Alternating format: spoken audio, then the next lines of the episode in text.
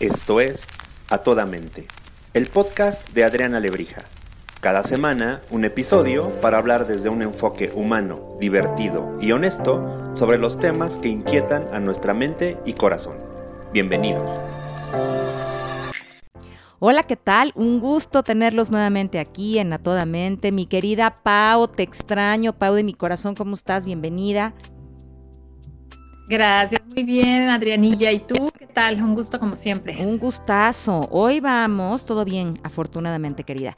Pues hoy repetimos, repetimos invitado porque de veras, híjole, tenemos un súper tema y nadie mejor que tú, mi queridísimo amigo Homero Samaniego, que va a estar con nosotros. Nada más les recuerdo que es doctorado en ciencias, emprendimiento y no sé qué tantas monerías. Y bueno, hoy vamos a hablar de un tema súper interesante que además viene perfecto pensando en las fechas, ¿verdad, amigo? Bienvenido, gracias por haber aceptado estar otra vez aquí con nosotras.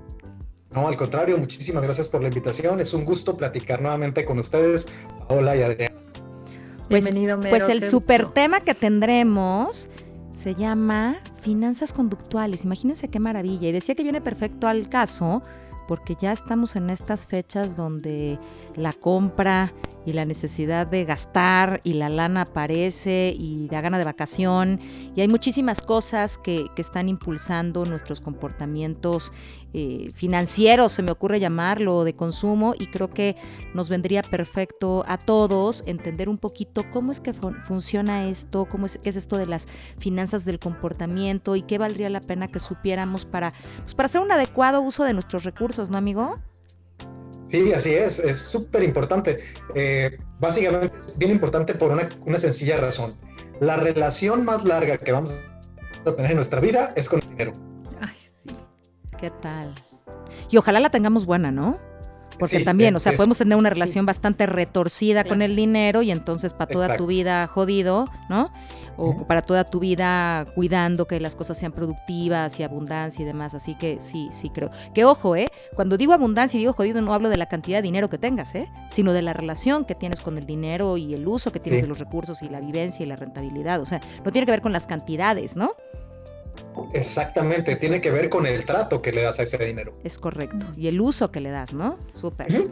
Venga, amigo, pues arráncate. ¿Qué tendríamos que saber para entender esto? O sea, ¿por qué, ¿por qué todos tendríamos que saber de finanzas conductuales y por qué tendríamos que echarnos un clavadito mucho más profundo a, entender cómo funciona esto del dinero y como platicábamos el otro día tú y yo, Homero, de, del orgullo, ¿no? Del orgullo de, tenerlo y no, híjole, no digas, esconde, pues tengo poquito, este, ¿no? Como que todas estas cosas están en juego para un tema como este. Sí, sí, sí. Bueno, mira, primero, ¿qué te parece si aterrizamos de dónde venimos? O sea, primero nosotros venimos de una cultura en, en el entendido de las finanzas, de, de, la hipótesis de la teoría, de la teoría tradicional de las finanzas porque la teoría de las finanzas conductuales es relativamente nuevo y nace en contraposición a lo anterior. Claro, es nuevito, ¿no? Y no, no es tema de este, de este episodio, pero también hay economía del comportamiento y hay algunas cosas que están poniendo la mirada en cómo nos comportamos y cómo mezclamos ciencias y eso para entender cómo impulsa los comportamientos, ¿no? Así es, o sea, hemos venido rompiendo paradigmas poco a poco y eso ha sido gracias obviamente a toda la información que tenemos hoy en día, gracias a la tecnología. Es la buena parte de la tecnología. Pues bien, mira, ¿qué te parece si eh, les comento sobre las finanzas tradicionales primero y de ahí partimos? Y, sabes qué, lo que les voy a comentar ahorita, tanto tú como Paola, que son eh, psicólogas, no saben nada.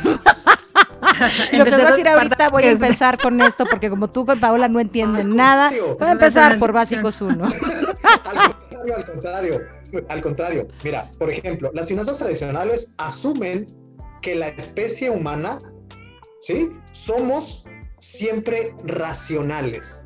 Desde ahí, ya no me estén haciendo caras, pero es lo que asume, que somos una especie eh, súper racional y, por, y que poseemos información exacta y perfecta. Y además que tenemos... No sé tú, ¿eh? No sé tú, nosotras, sí, claro.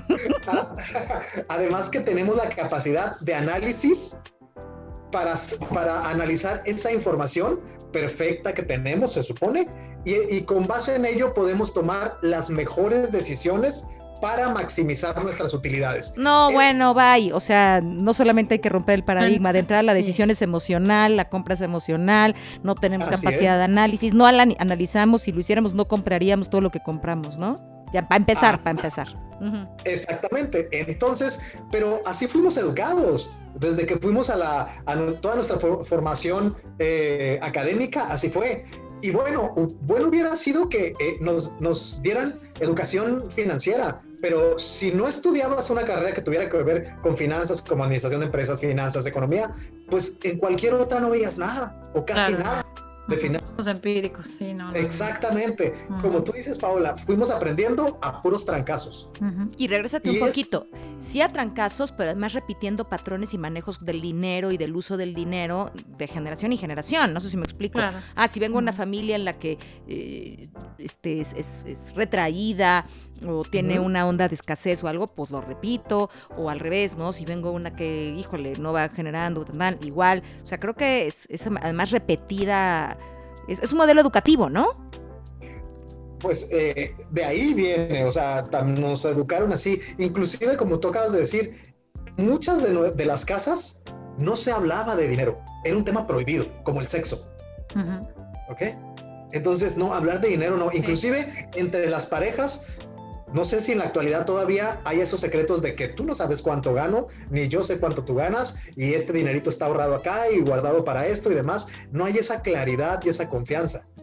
¿Ok? Sí, ¿Por qué? sí, sí, sí, Es un tema tabú, pero es un tema súper, súper abierto que se debería de hablar con, con es más, fíjate, y te acuerdas, Paula, cuando hablamos con, con Orlando del tema del testamento, ¿no? Sí. No digas que tengo testamento y que nadie sepa lo que tengo en el testamento y que sea guardadito, ¿no? Porque tiene que ver justamente con bienes, con dinero, y, sí, tienes razón, es un tema tabú. Órale. Sí, digo, no quisiera desviarme mucho, pero ¿por qué es un tema tabú, Homero? ¿Por qué? O sea, ¿por qué le hemos puesto esa carga, ¿no? Como de de no poder hacer un manejo, bueno, de no conversar en relación al dinero de manera transparente. ¿Por qué lo hicimos así? Pues es que todos estos temas son multifactoriales. Hay un montón de factores que van haciendo que al final tengamos como seres humanos esa, esa percepción. Yo tengo una hipótesis y tú dime. Yo creo que uno tiene que ver con el poder. Por supuesto. O sea, en este, el dinero sí es energía, pero también es poder. ¿No? Le hemos puesto esa, e, esa, esa, ese foco o esa mirada y entonces saber que yo tengo este dinerito guardado, pues esto me da poder para hacer no sé qué, que tú no sepas qué onda con mi lana significa tal o cual. O sea, es un tema también de, poder, ¿sí o no? Sí, ah, sí, y también puede ser que el miedo a perderlo, es decir, no quiero que sepas porque mm. no quiero que me, que me vayas a hacer una tranza, que me vayas a robar. Claro. ¿Me explico? o sea, son un montón de factores. Eh, y también, como tú dices, Adriana, es el tema de, control, de poder, de control. más conocimiento tenga y no te lo comparta, yo tengo el, el, sartén por, por el mango. ¿Sí me explico? Sí, claro. Y ahorita hasta estoy pensando en en, estas culturas en donde hemos sido bajo em, cuestiones religiosas muy, muy eh, profundas, ¿no? Y en donde el tema de la humildad es un tema súper poderoso y entonces es no presumas, no muestres de más, mantente humilde, mantenerlo como calladito. Bajo perfil. ¿no? Para no parecer soberbio, para no parecer, ¿no? No subirte un escalón en relación al resto de, la gente. O sea, como sí, como bien dices. ¿Y sabes qué le sumaba eso? Y hasta en una de esas, no, pues que no sepas para el diezmo, ¿no? Claro, también. No, porque, híjole, ¿qué tal que tendría que dar el diezmo? Entonces, y que ganas que poquito para que dé poquito. Es que sí. o no. ¿Y sabes qué pensaba ahorita? híjole, nos estamos moviendo tantito, pero creo que vale la pena la reflexión. Es que pensaba, y lo hemos visto tú y yo mucho en, en terapia, Paula, pero cuando hay temas de divorcio y de separación y tan tan, todo el manejo del dinero, ahora no le voy a dar, si le voy a dar, ahora que se friega, ahora se lo quito, ahora ta, ta, ta, ¿no? Y entonces ahora que se chingue y ahora hago, ah, bueno, pues ahora le voy a dar más. No, híjole, ahí hay un estire durísimo, también el dinero debe tener una carga emocional en términos de vinculación súper fuerte, ¿no? Me quedo porque no le voy a dejar mi dinero, etc, etc. ¿Sí o no, mi querido Mero? Perdónanos la desviada, amigo. No, y además se convierte en, en moneda de cambio para para someterte en, una relación. Sí, claro, sí, claro. Por eso también ocultar esa información. Pues bien, eh, eh, con base en lo que les decía ahorita de las finanzas tradicionales que decían, tenían esta hipótesis de que nos hacían casi superhéroes para manejar el dinero, pues surge la psicología, donde ustedes son especialistas y que ustedes... Ray, pon ahí unos aplausos. Así. Ponga sonidos. Eh, Entonces, se une la psicología, la economía tradicional y la neuroeconomía. Y empiezan a trabajar en conjunto y a entender que, como tú bien lo dijiste hace un momentito, Adriana, nuestro comportamiento al utilizar el dinero tiene que ver con las emociones. Entonces, eh, las finanzas conductuales o también llamadas finanzas del comportamiento, lo que hacen es analizar las finanzas desde un punto de vista psicológico. Al analizarlos desde el punto de vista psicológico, entonces analizan el comportamiento de las personas en función del dinero y de nuestra manera de actuar hacia él. Oye, debería ser, eh, me quedo pensando y debería ser hasta, hasta materia, no sé si me explico. No, es que tiene que ser. ¿No? O sea, decir, hagas lo que hagas, porque incluso vamos a pensar que tienes un maravilloso desempeño. Pero si haces un mal manejo de los recursos, pues no te va a servir de nada. Eh, que tienes a cargo un área, se me ocurre, ¿no? Dentro de una organización. Y tienes que ver temas de presupuesto, pues si no tienes un buen manejo, a lo mejor sí te lo gastas y te lo vas a gastar, pero mal gastado, ¿no? O impulsivamente en lugar de hacer que verdaderamente esto entre en un ciclo de, generación y abundancia y sí, ¿no? Sí, por supuesto. desde ahorita lo que acabas de decir tú, Adriana, entonces, imagínate qué tan importante es que desde muy pequeñito o pequeñita eh, sepas cómo manejar el dinero, sepas cómo le tienes que hacer para, para generar más dinero con el que ya tienes. Imagínate que te vayan formando desde muy pequeñito.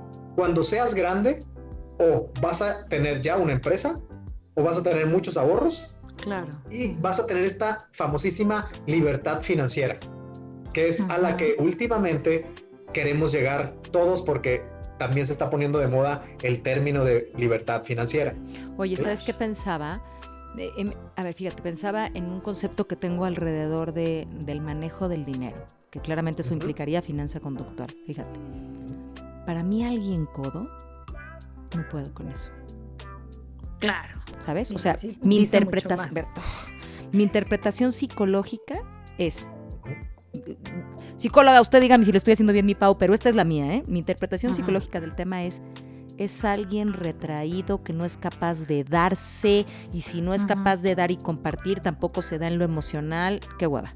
O sea, a mí me bajas la, cortina de afectiva con alguien eh, económicamente agarrado. Porque puede ser que no tengas, pero parto la mitad del chicle. Me, me acordaba de mi Pau cuando compartíamos la broncodoble y la dinotriple en el momento de nuestras vidas que no teníamos que comprar otra, ¿no? Pero, pero esta versión de mita tú y mita yo, no te rías, Homero, es real, te lo juro. O sea, era como de, no se alcanza para una, una brontodoble, imagínate, ya con eso le dije la edad a todo el mundo, existía, ¿cómo se llamaba esta? Burger Boy, era, no, era Burger Boy, no sé qué. claro que era Burger Existía Burger Boy y comprábamos una, dino, no, una brontodoble, ¿eh? que nos comíamos a la mitad, güey. Eso de brontodoble que no son los picapiedras. Síguele de chistoso, güey, también. Pero era, era brontodoble y dino triple, te lo juro. Y aquí me están diciendo que sí. Ya, muchas gracias. claro, brontodoble y dino triple de Burger Boy. Y comíamos, Paula y yo, una brontodoble entre las dos, unas papas entre las dos cuando corríamos con suerte. Y, de pronto sí, también el refresco ahí. Hoy con el COVID no hubiéramos compartido las babas, pero, pero hubiéramos, compartíamos refresco a la mitad. Claro, y, y para mí eso es como pues nos damos, nos compartimos, estamos la una para la otra, ¿no? Entonces cuando alguien es todo yo no puedo. Me parece que es un tema mil por ciento afectivo más que económico, fíjate. Sí, y, también depende, eh, es, que, es que mira, puede depender, yo, yo conozco a una persona que hoy en la actualidad eh, es, por ejemplo, tiene un doctorado, está bastante estudiado. Eh, ¿Homero se llama Homero? No, no, no, no soy yo. Pero, pero él, él me dice que cuando era pequeño tuvo muchos problemas de escasez en su familia. Mm. Y se ha quedado con esa mentalidad. Claro. Y hoy en día le da mucho miedo, por ejemplo, eh, quiere comprar una casa, pero entonces no se anima porque no sabe si cuando se eh, eh, cierre el contrato o el, crédito para la casa se pueda quedar sin trabajo y cosas por el estilo. Entonces, sus creencias de escasez, que ya no las que no tiene escasez económica en este momento, es una, una creencia de escasez mental. Claro, y económicamente la carencia lo sigue, porque quieres que te diga algo, podrá tener no sé cuántos doctorados y tan tan, pero te aseguro que tampoco fluye en el dinero, entonces no genera el dinero que le dé esa paz, aunque podría generarlo. Porque acuérdate que tenemos un tema súper fuerte y esto por favor que nadie se le olvide. Cuando tenemos una creencia, nos buscamos las evidencias que alimentan la creencia. Entonces él quiere que, ¿sabes? Tú buscando cosas donde digan, no, sí, ya ves cómo se me puede caer un negocio. No, no, no me puedo aventar a esto.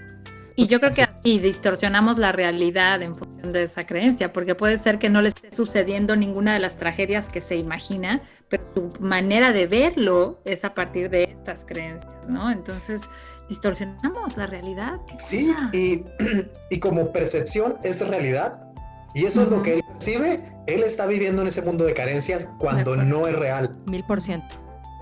Y ojo, eh, fíjate, y aunque tenga la casa, por ejemplo, yo, yo decía un día, ¿no? Como hay gente que, eh, que pudiendo darse una vida eh, económicamente más... Eh, ¿Cómo será la palabra correcta? ¿Más disfrutable? ¿Económicamente más? Eh, Como decir, ay, me voy a meter a comer aquí, me quiero comprar esto. No estoy hablando de despilfarro, sí, donde el placer esté involucrado, ¿no? O sea, donde el gasto también tenga que ver con placer. Porque muchas veces el gasto tiene más que ver con otras cosas, ¿no? Como subsistencia u otras cosas, pero no placer. Exacto, exacto. Pero imagínate cuando sí. Y la gente sigue pensando en la carencia que le hace no disfrutar eso que sí está y que podría darse. Durísimo, ¿no? Porque si no se puede, no se puede, ni modo. O sea, no podemos estar pensando en una vida con, cosas que no puedes tener. Pero si me puedo comprar esto, no porque está caro. Está bien, pues, pero tiene sed, sí, pero la botella de agua cuesta 20 pesos, ¿no? O lo que fuera. Pero pues es que aquí en el súper cuesta 10. Sí, pero no estás en el súper y tienes mucha sed. O sea, entiendo que no lo quieres hacer todo el tiempo, pero ¿por qué no te compras una botella con agua? No, me parece un robo. ¿Tienes sed? ¿No? Podrías pero prefieres estar con la carencia y la, no sé, la incomodidad que, que soltar para ti mismo, ¿no? Qué fuerte. Así es. Sí, ahí está puesto todo esto que dices, toda, toda la, la psicología, las creencias puestas en relación al manejo del dinero, ¿no? Así es. Entonces, eh, pues partimos de la base, las finanzas conductuales parte de la base de decir, a ver, espérate, eh, hipótesis de las finanzas tradicionales, estás medio equivocado. Y ahí te va, dice las finanzas conductuales. Mira, tú dices que los seres humanos, que la, que la especie humana somos seres sumamente racionales, y dice las finanzas conductuales. Pues yo digo que la especie humana somos parcialmente racionales. Tú dices que la especie humana tiene toda la información exacta, concisa y verídica. Yo digo que la especie humana tenemos la información que requerimos. ¿Ok? Es la que requerimos, no vamos a andar buscando más en todo el mundo. Esta es la y que, además el mapa es el territorio, el mapa no es el territorio, tengo la que me alcanza a tener, o sea, no necesariamente es verídica, mi realidad no es la realidad absoluta, es la que yo veo desde mi desde mi mirada. Así es, entonces tenemos, esto hace que tengamos información limitada. ¿Sí? Entonces, con una información limitada, no me pidas que tome una, una, decisión muy razonable, que digamos. ¿Ok? Y también dice que tú, tú este, finanzas tradicionales, dices que tratamos de maximizar nuestra máxima utilidad. Yo, finanzas conductuales, te digo que tratamos de satisfacer. Mm.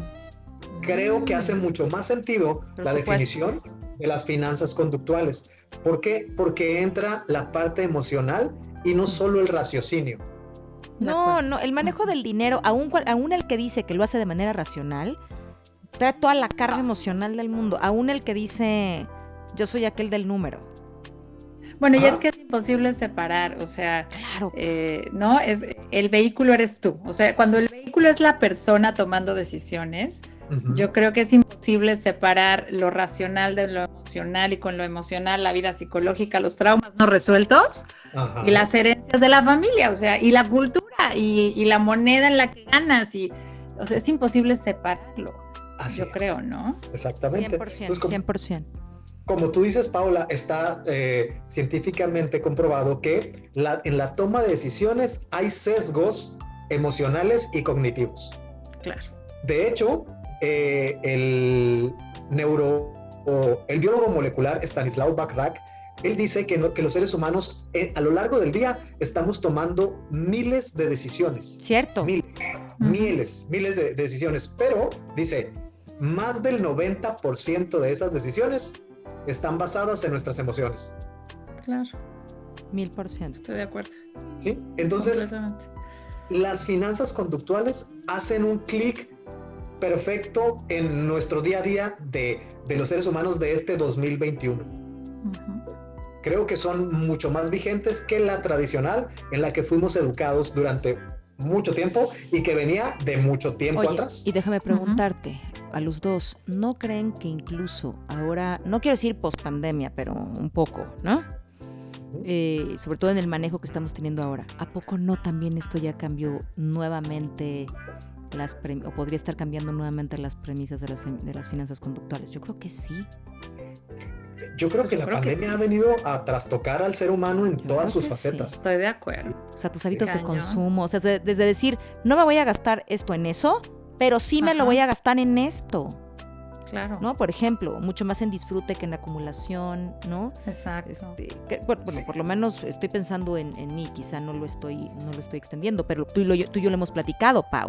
O sea, estas cosas, esta mirada ha sido distinta, ¿no? Hoy, hoy valoras otras cosas, te interesan otras cosas, porque sabes que la vida se puede ir en un segundo. La, trascendencia existencial nos ha demostrado que es ahorita y que además todo, toda la, lo que se ha perdido en términos de, vidas y esto, pues nadie, a nadie lo entierran con su lana, ¿no? No. Oigan, y yo pienso en esto, o sea, pienso en un acontecimiento como esto, como esta pandemia, y eso me hace pensar en el micromundo, ¿no? O sea, cuántas situaciones personales a lo largo de la vida pasamos que modifican estos hábitos de consumo. O sea, yo, por ejemplo, puedo hoy tener hábitos de consumo y, e invertir mi dinero en unas cosas, pero si mañana me descubren que tengo este, cáncer en el colon, mañana mismo esos hábitos de consumo cambian, ¿eh? Mil por ciento, Pau. mañana, este, o sea, sí, sí creo que me gusta mucho esta, esta redefinición, ¿no? Que estás planteando, Homero, porque definitivamente lo que me hace pensar es que esta, esta, esta manera de, gastar el dinero, de, generarlo, de consumirlo, etcétera, es eh, dinámica. O sea, cambia todo el tiempo. Sí, y fíjate, Paula, ahorita que dices que el microconsumo, de hecho, las finanzas conductuales tienen dos categorías. La primera, por ejemplo, la podríamos poner en microfinanzas conductuales.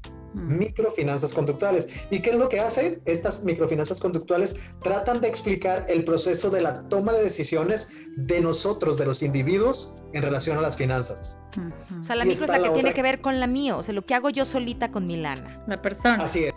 Así es. Y luego está el otro, el macrofinanzas conductuales, que tiene que ver las decisiones que tomamos todos como comunidad en relación a las finanzas. A ver, voy a poner un punto sobre la mesa y ustedes me dicen. Sí, a ver, póngalo, póngalo. A ver, hemos platicado de si la pandemia, por ejemplo, eh, impulsó toda esta onda de la virtualidad, ¿no?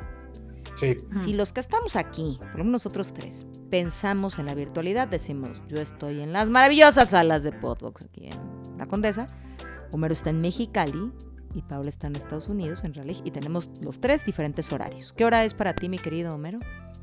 Ahorita son las 5.55 de la tarde conmigo. Ok, ¿tú, Pau?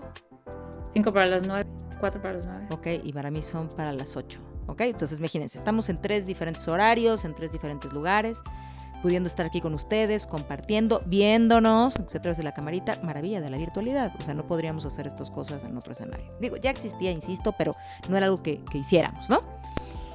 Y ahora lo hacemos. Entonces, fíjense, por un lado. Por el otro, em, esto ha resultado en grandes ahorros, pensemos en las organizaciones. ¿no? O sea, imagínate que tienes un evento y entonces tienes que volar a unos cuantos, les vas a dar, eh, además de, la volada, a donde vayan a llegar, y transportación, y hospedaje, y la comida, pero además el coffee, pero además el regalito, pero, ¿no? Sí. Que hoy pues cada quien se conecta, o en la virtualidad cada quien se conecte, y soy muy buena onda, ¿no? Si soy buena onda les mando comidita, lo cual está padre, pero de todas formas que te mande yo una linda comidita, un lindo detallito a tu casa es infinitamente más económico que volarte, hospedaje, ta, Ok. Ahorita en este momento en el que nos dijeron, ya, como que ya vamos de salida y estamos un poco más confiados, yo tengo la agenda llena de eventos presenciales.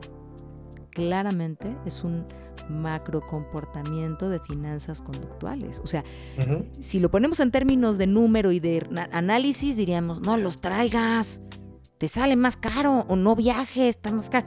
Pero la emocionalidad y además la petición es, necesitamos vernos, tenemos todo este tiempo de no vernos, quiero saber cómo está la gente, necesitamos contacto, queremos estar cerca.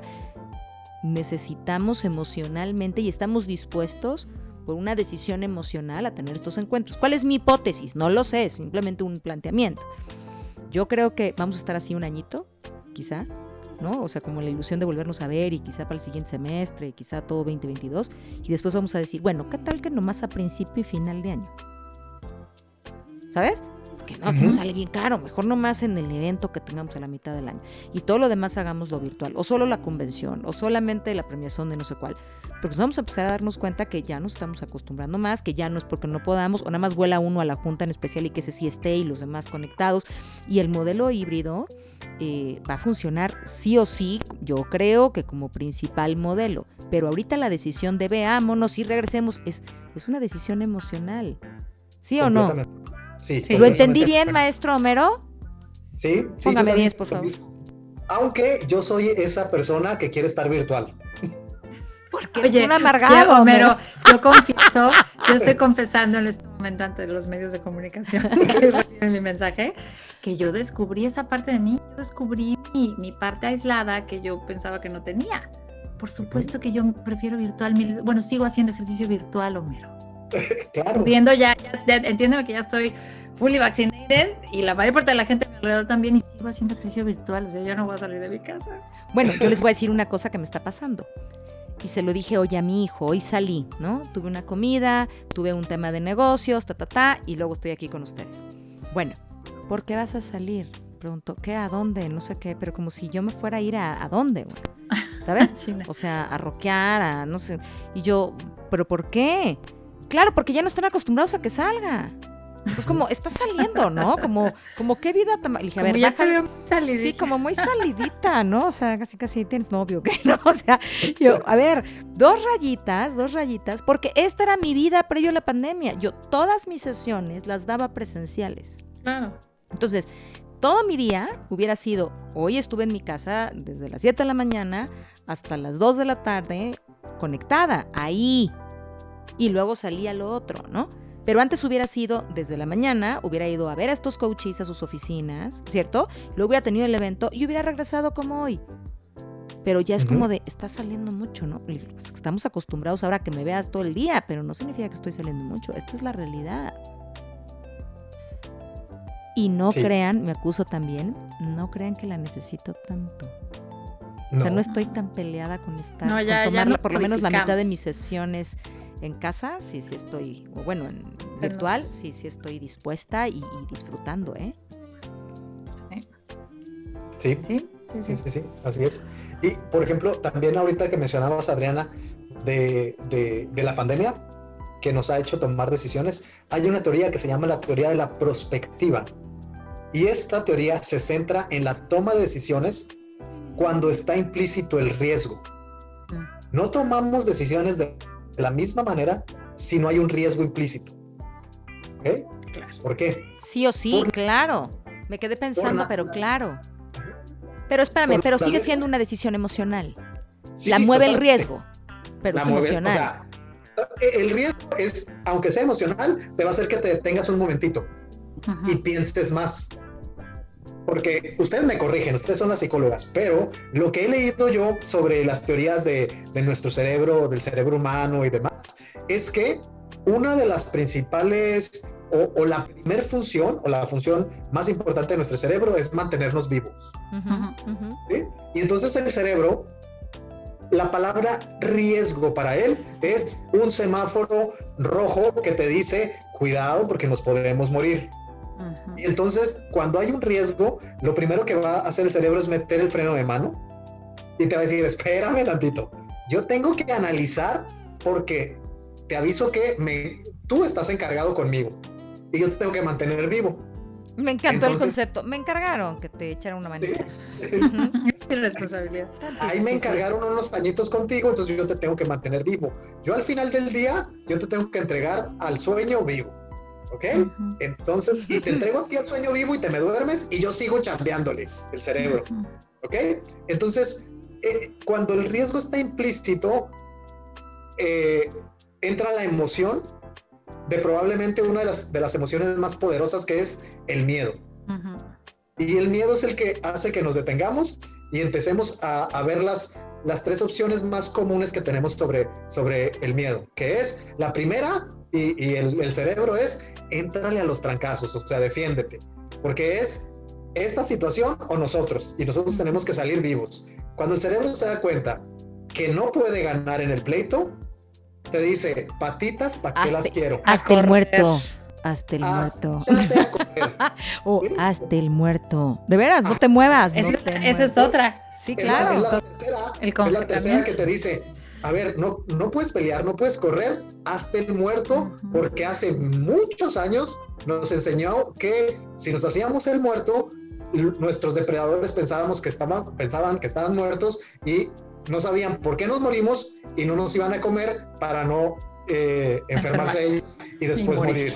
Exactamente. Entonces, pero hay, aquí hay un dato bien importante que encontré, que cuando nosotros eh, nos hacemos el muertito, es decir, que tenemos muchísimo miedo, empezamos a sudar. Ya valió madre porque tú no está muerto. No, y que el sudor del miedo, el sudor del miedo es indispensable porque el sudor del miedo tiene un olor fétido. ¡Órale! ¡No sabía! Tiene un olor fétido. Ya sé lo que le voy a decir. Cuando alguien apeste, no es el mismo sudor de otra. Cuando alguien huele, huele como que alguien tiene miedo. Huele aquí, aquí huele a miedo. Oye, pero lo dices y mira, sí, o sea, hay una parte de mí que me hace recordar algo de esa información. O sea, Sí, sí, sí, sí. Bueno, eh, yo, yo no sabía, yo no sabía, pero, me parece súper interesante y me parece una, una, manera así como cuando le quieres decir a alguien que le huele la boca, ¿no quieres un chiclito? ¿No tienes una mentita? Si la encuentras, échate dos. Así de, ay, aquí huele a miedo, huele a miedo muy cañón. Siento que tienes miedo. ¿Por qué? Por tu olor. Oye, te, te, te, vuelvo el miedo, vuelvo el miedo. Ajá, por eso, por eso, por eso dicen Qué que. Qué fuerte, no sabía huelen el miedo. ¿Y sí? Sí, o sea, el miedo tiene un olor a través del sudor distinto al de nosotros. Y si se fijan, cuando tenemos miedo, solemos, a, nuestras palmas de las manos suelen sudar más y las de los pies. ¿Por qué? Porque se están preparando para salir corriendo y que en aquella época no traíamos tenis ni nada y, el sudor nos ayudaba a, eh, a no derrapar cuando mm. estábamos corriendo, por ejemplo y, había más posibilidades de, mantenernos vivos. Pues ahora es igual. Eh, cuando nosotros tenemos miedo por alguna situación en nuestra vida, ya no hay dinosaurios, ni un león, ni un, ni un elefante, ni un mamut que va a venir a atacarnos. Sí hay, sí hay. Eh, sí hay unos representantes. sí hay representantes en la vida, pero bueno, ajá. No como los conocíamos, muy bien, no como los conocíamos, ajá. Ajá, pero para nuestro cerebro es igual, representa el, el, mismo. Es ese miedo de, enfrentarnos a, tomar una decisión, es un dinosaurio que nos va a comer. Y me, regresaba como a, como empezamos del dinero, ¿no? Y si el dinero es tabú y no sé qué, y me lo van a quitar y ta, ta, ta entonces se disparan todos los mecanismos también, o muchos de los mecanismos del miedo, en el manejo conductual que tengo el dinero.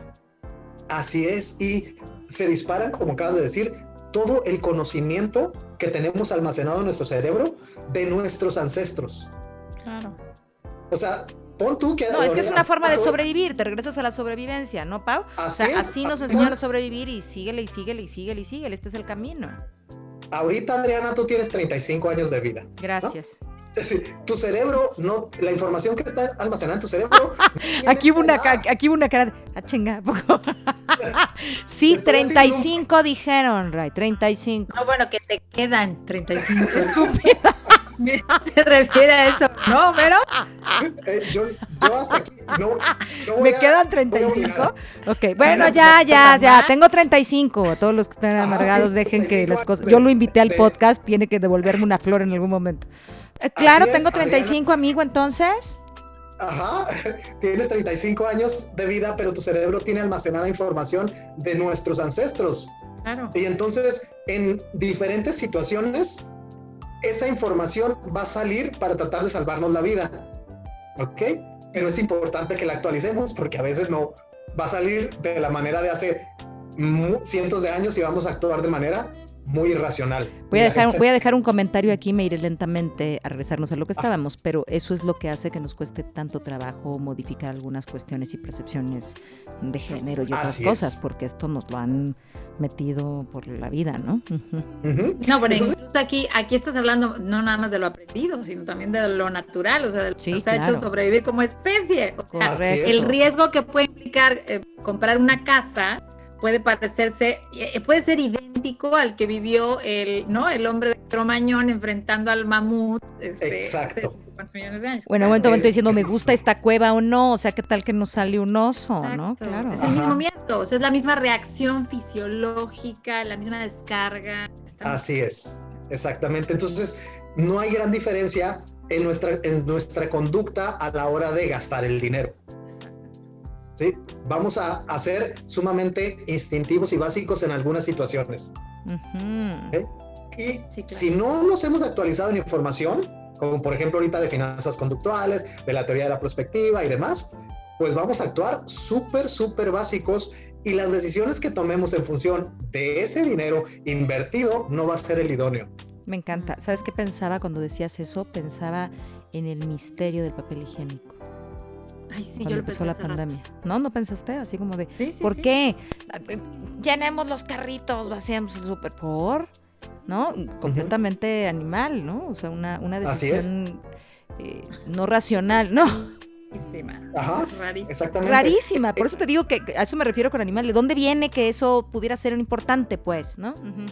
sí. También es la, la, la, el caos colectivo si alguien lo empezó a hacer. O sea, el buen fin, por ejemplo. Sé que este episodio saldrá después del buen fin, pero el buen fin, por ejemplo. Bueno, para ustedes tiene otro nombre. Exacto. Está bien, sí, mi pa. Bueno, el buen fin. O sea, también es como, hay que ir a comprar, ¿no? O sea, yo he oído así de, ya va a ser el buen fin. ¿Y qué necesitas? No sé, pero hay que ver qué se necesita. O, como Paola en, en, Estados Unidos, en las tiendas, cómo la gente se golpea por, un, por una televisión.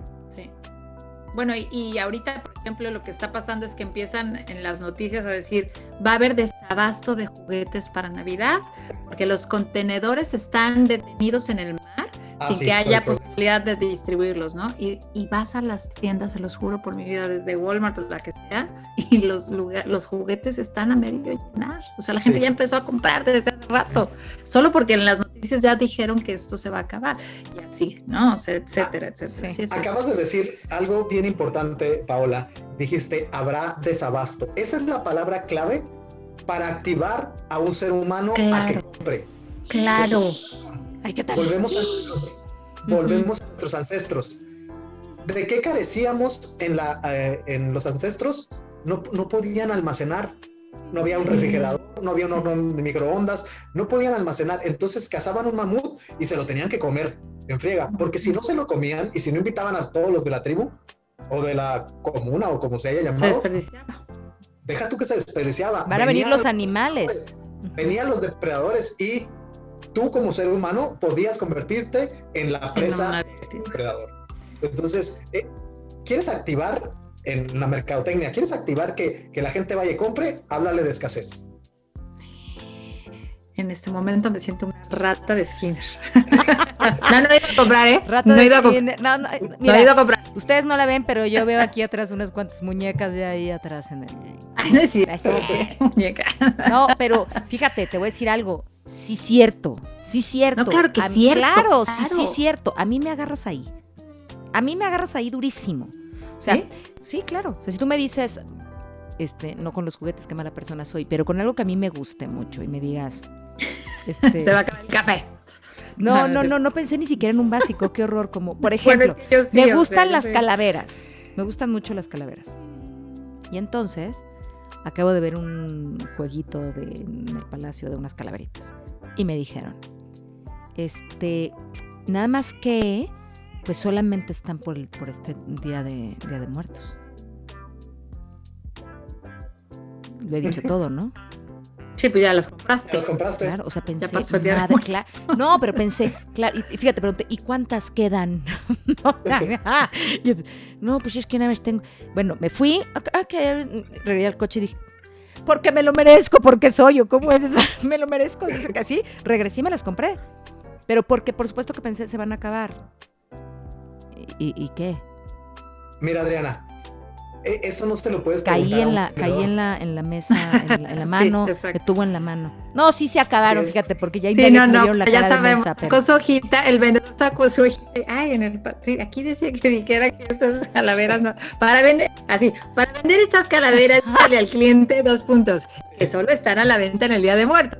O sea claro que que se van a acabar que es edición limitada que surgió por supuesto con el tema de día de muertos y que pues se acaba. Pero qué cosa, ¿eh? ¿Qué cosa? sido al siguiente día y seguramente tenían como el 80%. Claro que no, claro que no, amargado. Ya fui y ya no hay mis aretes. Me compré los aretes. Oigan, pero ¿saben qué pienso ahorita? Qué horror. O sea, como que sí, o sea, como que el tema es muchísimo más complejo, ¿no? Porque entonces somos como personas, o sea, yo pienso, yo como persona tomando decisiones de qué hacer con mi dinero, soy eh, víctima y estoy bajo el influjo de todo lo que han hecho mis ancestros, de lo que he aprendido, de lo que no he sanado, de cómo me fue en la feria, ¿no?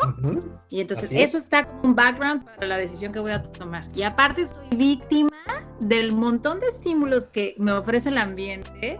Que, que, trata de, de, que trata de empujarme a comprar ciertas cosas y dejar de comprar otras. Claro, y que tiene un botón detonador donde se te va a salir el monstruo, pero ojalá fuera tu presente es que con este presente vas a guiar a las siguientes generaciones. Yo tengo dos hijos, tú tienes tres, mi Pau. Entonces, con esta versión, entonces estos mismos le estás diciendo, pues ponte las pilas, papacito, porque quién sabe si haya mañana. Porque tú, tú tienes que ponerte a generar y tienes que hacer no sé qué y tienes que tomar decisiones, pero, le estás mandando toda una cantidad de información que, por supuesto, ellos mismos replican.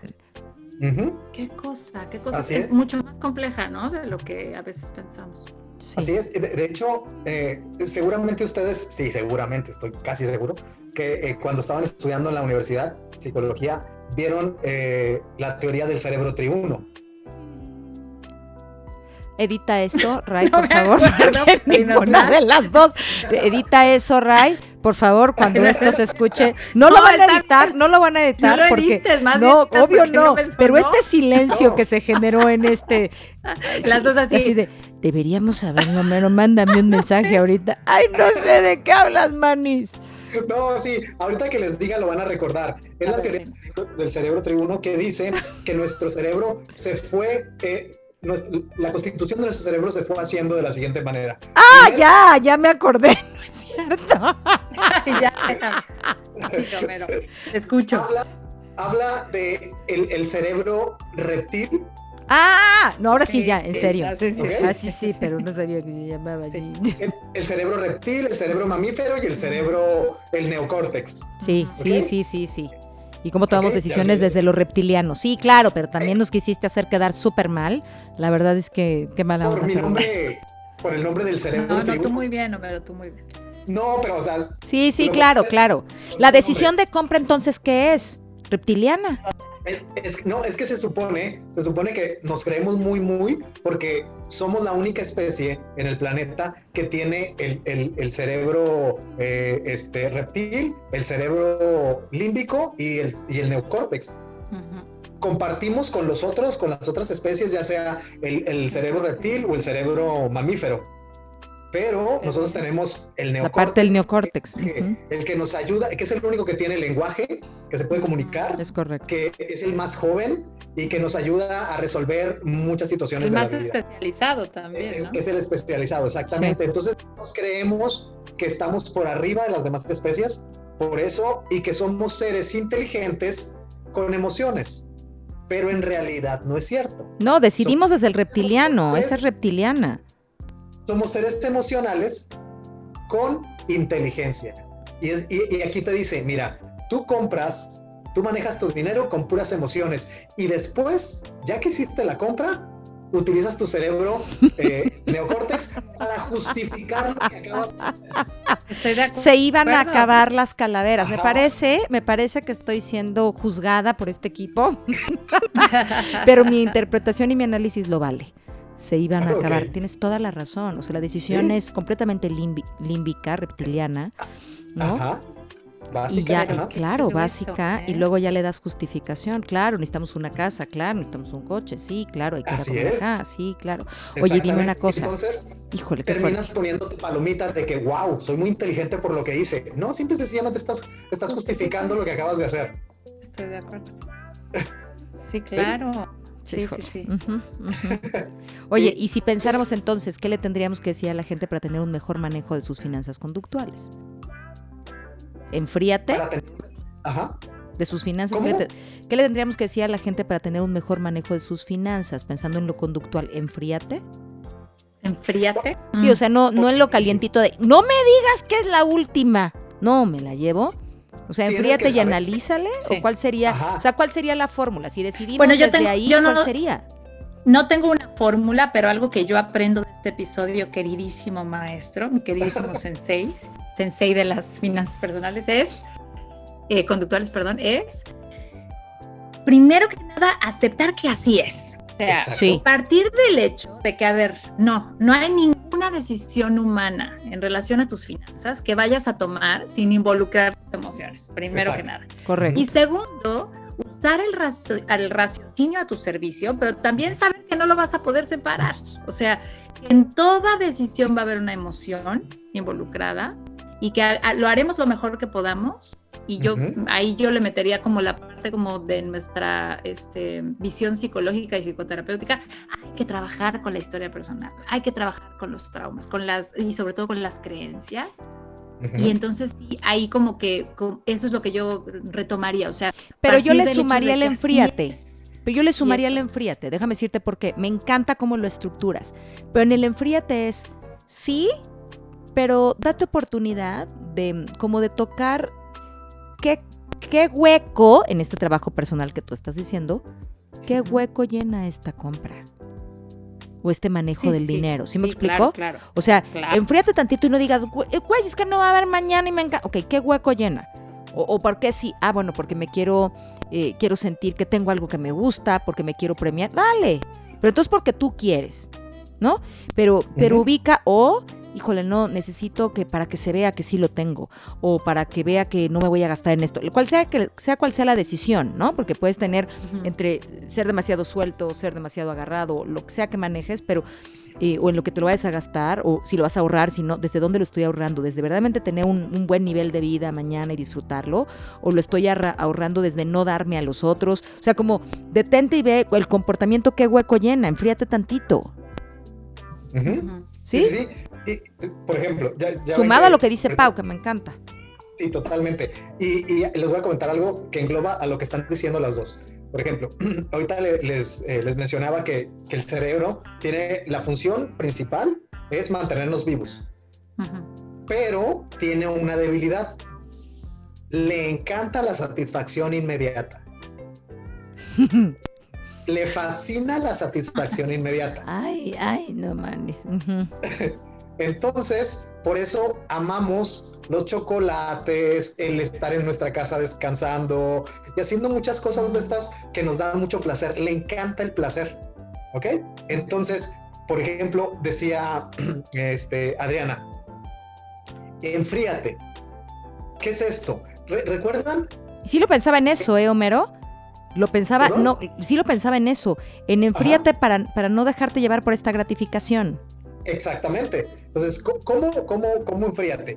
Eh, ¿Se acuerdan los comerciales que había esos de eh, que salía una señora que, el niño estaba en su casa y que está haciendo desastre y que la sacaba de quicio y que le quería pegar y decía, antes de pegarle cuenta hasta 10. Sí, sí. Y se ponía Ese es tu bronto doble, ese es tu bronto doble y acabo de hacer un muy buen remate que en los chistes me dirían que lo bajé divino. Acaba de salir tu edad con ese comercial. No, porque los veo en YouTube. Ah, sí, tú. No es que me contaba mi abuelita. Correcto. Sí, claro, cuenta hasta 10, cuenta hasta 10. Para tener un, manejo, para tener manejo. Ajá, pero en este caso dice, sí cuenta hasta 10, pero cuenta hasta 10 alejado de la fuente que te ocasiona eso. Claro. Si no te alejas de la fuente, puedes contar hasta 500, pero ahí va a estar la fuente. Aléjate de la fuente. Es decir, por ejemplo, Adriana, eh, tú o Paola salen y de repente andan en un centro comercial. Encuentro las calaveras. O, unos zapatos, que es por lo que muchas mujeres eh, les encantan y tienen muchos pares. Inclusive, algo que no entiendo, tienen varios pares de zapatos negros que tienen esos zapatos negros diferentes tonalidades. No sé. De negro. Ajá, diferentes negros oscuros. Ajá. Exactamente. Entonces llegas y ven los zapatos y bueno, primero los empiezas a ver. La persona que está ahí, si es un experto vendedor, te va a estar observando. Y entonces te va a dar cuenta qué zapatos estás viendo. se va a fijar más o menos qué talla de zapato usas. Y no va a llegar a preguntarte, disculpe, ¿le puedo ayudar? Porque si te pregunta eso, lo primero que vas a decir tú es, no, gracias porque estoy viendo. Estoy viendo. Otra de las cuestiones es que a los seres humanos nos encanta comprar, pero no nos gusta que nos vendan. Entonces, los vendedores tienen que armar esto de tal manera y decirte, por ejemplo, Adriana o Paola, oye, veo, veo que te gustaron tales zapatos. Sí. Eh, y eres como, no sé, voy a decir una talla, eres talla 6 o talla 28, no sé si estamos en Estados Unidos, México. Eh, ¿Sabes qué? Es la talla más común que existe. Te estoy empezando a despertar esa, esa necesidad de escasez y de que los tienes que comprar. Estoy diciendo la más común, eso quiere decir que la mayoría de las personas usa ese número que tú tienes. Y luego te digo, ¿te gustaron los de color negro, verdad? Sí, también son los que más compran. Y te van metiendo el veneno. Exactamente. y luego te digo, ¿te gustaría? ¿Te, gustaría probártelos? No, te estoy vendiendo. ¿Te gustaría probártelos? nomás me estás manipulando. Oye, pero me quiero, fíjate que me quisiera ir a todo este fenómeno de los tenis con pues los chavos. Ajá. Exactamente. Y tú vas a decir, sí, déjame ver si los tengo. Se va, se hace tonto, regresa y te dice, no los tengo pero pregunté en el almacén que está a 10 minutos de aquí y solo queda un par de tu talla. En ese momento tú le dices que vaya por ellos y los quieres. ¿Qué es lo que tienes que hacer? Enfríate, lo que acaba de decir eh, Adriana. Enfríate, salte de la tienda y vete. Y al siguiente día pregúntate si necesitas esos zapatos. ¿Ok? Entonces, ¿es necesidad o es necedad? Va a caer en necedad. ¿Ok? Porque no necesitas esos zapatos para vivir. No, y porque además entre necesidad y necedad, la necesidad tiene un montón de, eh, maneras de satisfacerse, de satisfactores, perdón, y la necedad solo uno, que son esos zapatos. Exactamente. Exactamente. Entonces yo creo que, yo creo que se me ocurre que, que, la gente tendría que quedarse como con esta versión de esto que decías, Paola, ¿no? Analiza cuál es tu comportamiento conductual, trabaja tus heridas, reconcíliate con el dinero, tan, tan, tan, ¿no? Y, y piensa ¿para qué lo guardas? ¿Para qué lo gastas? ¿No? Enfríate en para qué lo guardas, en para qué lo gastas. y, y, entiende la historia que tienes con el dinero, ten un manejo adecuado del dinero en términos de entender que es energía, que además tiene que circular, ¿no? Siéntete orgulloso con esto que decías, Paula, de no, la humildad, sí, claro, no tiene nada que ver con el dinero. Podrías no tener dinero y ser, ser humilde y tener toda la lana del mundo y ser humilde, si eso no tiene que ver con esconderlo, ¿no? Eh, reconcíliate con tenerlo, siéntete orgulloso de ser rentable, palabras que hemos como, como hablado últimamente tú y yo, Homero, ¿no? Eh, siéntete orgulloso de ser rentable, de que te va bien y ten un, ten un buen manejo con eso y toma, asume, como decía Paula, que tus decisiones son emocionales, ¿no? Y que después vas a razonar, entonces, para que luego no te dé el arrepentimiento, si tienes chance de enfriarte, pues date chance de enfriarte y, regresa recordando también en, ese, en esa enfriada, ¿no, Pau? Pues tus, tus motivadores, tus motivadores de, manejo del dinero, ¿no, Homero? Así es. Y si, y si después de todo ese análisis dice, dices, ok, sí, me vale, los quiero, cómpratelos. Pero después de haber hecho todo ese análisis. Claro, claro. Y si después de todo ese análisis dices, no me gasto el dinero, no te lo gastes. Y si después de todo ese análisis dices, ok, quiero invertir, entonces pues busca también quien te oriente y sé y quítale el, velo del tabú al dinero, ¿no, Pau? De decir, ¿pero cuánto va a invertir? No sé, estoy pensando. Si no le dices cuánto vas a invertir, no te puede decir cuál es el mejor instrumento para que inviertas. Me imagino, ¿no? Sí, sí, pero también tienes que saber algo importante. Que cuando tú vas a un banco o una institución para invertir, tienes que ser muy hábil. ¿Por qué? Porque ahí estás luchando con el ejecutivo que tiene metas de productos y de captación. Y entonces te va a querer vender el instrumento de inversión que a él le cuente más, no el que tú necesites. Bueno, a lo mejor te tienes toda la razón, pero a lo mejor buscas a alguien que te asesore en otro lugar, pues, ¿no? Pero lo que te quiero decir es, y me encanta lo que comentas, pero un poco a lo que iba es, no lo guardes, pues, o sea, no, no, no, lo escondas. Si quieres alguien que te asesore bien con tu dinero, en instrumentos, en ahorro, en un negocio o algo, busca la mejor manera. Me, encanta la reflexión. No vayas con el que te va a ver con el signo de pesos. Si es que ahí se activan los indicadores de riesgo y peligro, ¿no? Que decías, porque tú quizá no lo hagas. Pero pues hay gente profesional en esto que te puedes ir a ver, ¿cuánto tienes? ¿Qué quieres hacer? ¿Para qué lo quieres hacer? ¿Cómo, cómo lo quieres hacer? Y eso puede llevarte a tener un, manejo con el que tú estés mucho más eh, claro y satisfecho. También creo, Mero, a ver, tú dime, como para ir cerrando, pero creo que eh, así como, como el tema es eh, medio oculto, medio este vetado, no vetado, no, ¿cuál fue la palabra que dijimos? Medio tabú. Tabú, gracias. Eh, también creo que nos hace falta muchísima información. ¿No? O sea, no sabemos. No, bueno, y actualizar lo que decías tú, Homero, o sea, como, como que esta manera de, creo que antes, tú, tú hace, hace, rato mencionaste un concepto que, que, no retomamos y ojalá en otro episodio lo podamos hacer, que decías como la, la algo de la libertad, ¿qué decías? libertad financiera. Libertad financiera. Sí, o sea, como por ejemplo esto de voy a ahorrar para mi retiro y ya tengo 80 años y sigo ahorrando para mi retiro, así como esa escuela vieja de acumular el dinero que yo creo que ya no es vigente ahora, sino más bien cómo podemos ir usando el dinero de una manera creativa que nos vaya brindando lo que necesitamos y así. Pero que el día que yo me muera, pues que, ese dinero no esté debajo del colchón, ¿no? O sea, claro. O sea, como es esta, este concepto... Eh, me gusta pensar que a eso te referías. No sé si estoy suponiendo, ¿no? No, y desde ahorita, La libertad financiera de ir decidiendo en el, eh, conforme al ciclo vital el uso de mi dinero sin que esté yo atado a estas creencias y a esta manera. O a la pareja, Paola, ¿sabes? Y hablamos de, ¿no? de, híjole, no quiero estar con esta pareja, pero pues es la que trae la lana, entonces pues no tengo libertad financiera o al revés, no lo voy a dejar porque yo soy el que trae la lana y me va a quitar más de la lana que me quita ahora. De verdad, porque entonces, o porque todo está a su nombre y estos juegos de poder, como ser mucho más conscientes de entender qué es el dinero en nuestra vida, para qué está, ¿no? Entender que es un tema, pues sí, de un intercambio que nos tiene que generar un beneficio y una gratificación eh, pero no solamente como, como decías, ¿no, Homero? Inmediata, muy hedonista, sino pensado. Es, es, la relación, y, con eso me gustaría que, que, pudiéramos ir como cerrando, ¿no? Es la relación más larga que vas a tener durante toda tu vida, ¿no? Contigo y con, la lana, ya sea que la tengas o que no la tengas, pero es una relación que no te va a dejar. Y, me, esa reflexión a mí me parece durísima, Homero. O sea, porque aunque no tuvieras dinero, pues ahí está la relación, ¿no? No tengo dinero y lo necesito. Así es. Uf, uf.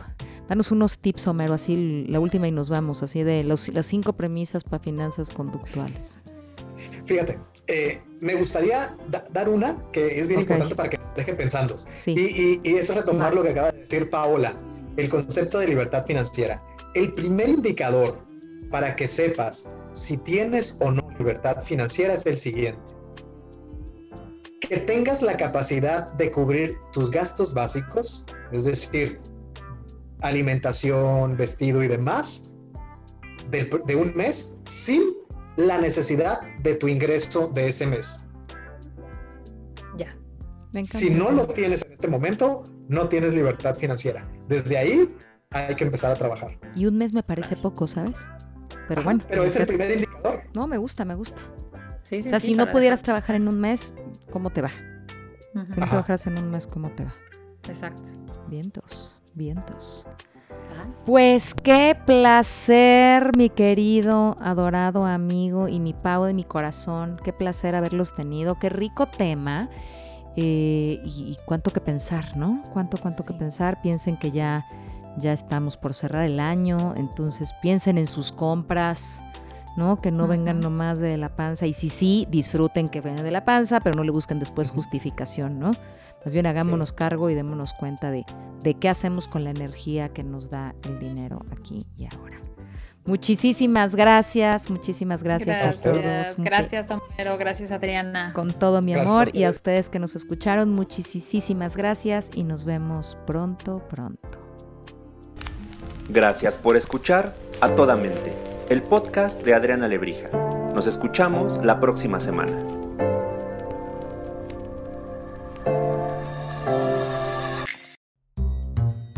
Podbox.